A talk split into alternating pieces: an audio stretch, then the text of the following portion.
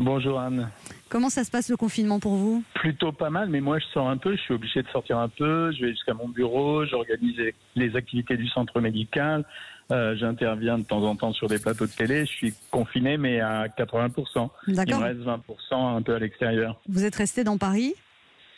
Ah oui, oui, absolument. Et j'ai pas compris les gens qui fuyaient Paris pour les deux raisons. Un, qu'ils risquaient de contaminer les autres et deuxièmement qu'on a besoin à proximité de là où on est quand même de centres spécialisés. Bien sûr.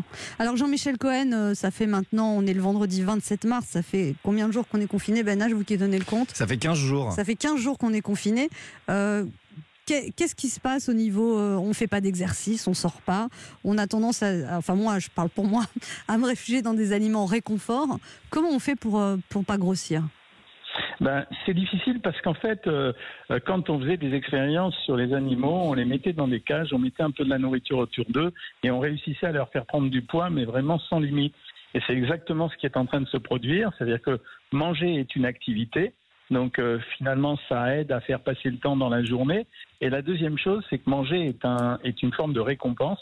Donc ça active les circuits du plaisir et, euh, et fatalement la combinaison des deux, elle fait qu'un confinement auquel on n'avait pas l'habitude va conduire n'importe quel individu à consommer plus d'aliments que précédemment. Je parle même pas de la sédentarité, c'est le fait que euh, bah, il n'y a que ça à faire et donc on va le faire. Alors, euh, euh, on a conseillé aux gens de faire des stocks ou certains ont fait des stocks et ça va à contre-courant de ce qu'on propose dans la mesure où plus il y a de stocks, plus on risque de grignoter et de consommer.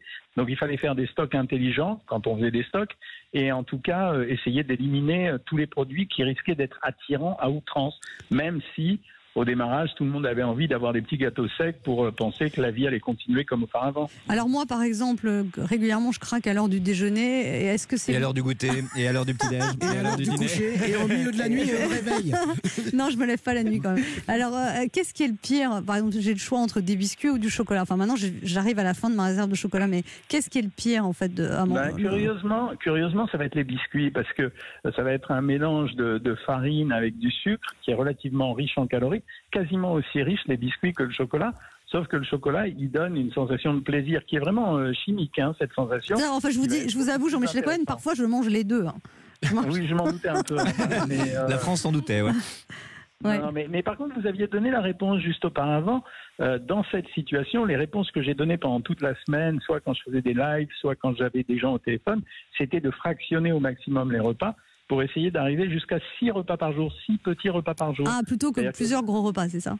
Bien sûr, parce que ça, ça donnait une occupation aux gens et en même temps, le, repas du midi, ça pouvait être juste un plat cuisiné euh, pour lequel on prenait un peu de temps euh, à le faire, ce qui permettait à la fois d'apprendre à faire de la cuisine, à partager si on avait des gens avec soi et euh, c'est son conjoint, sa conjointe ou des enfants. Et puis le repas du soir, la même chose, mais le reste du temps, faire des grignotages organisés de telle façon justement à pas se laisser grossir. Mais ça va être un problème quand on va sortir du confinement, je vous le garantis. Hein. Et en même temps, on est aussi dans une période où on doit booster nos défenses immunitaires pour essayer de ne pas tomber malade ou de résister au virus. Est-ce qu'il y a des conseils de choses qu'on peut prendre tous les jours pour renforcer nos défenses immunitaires?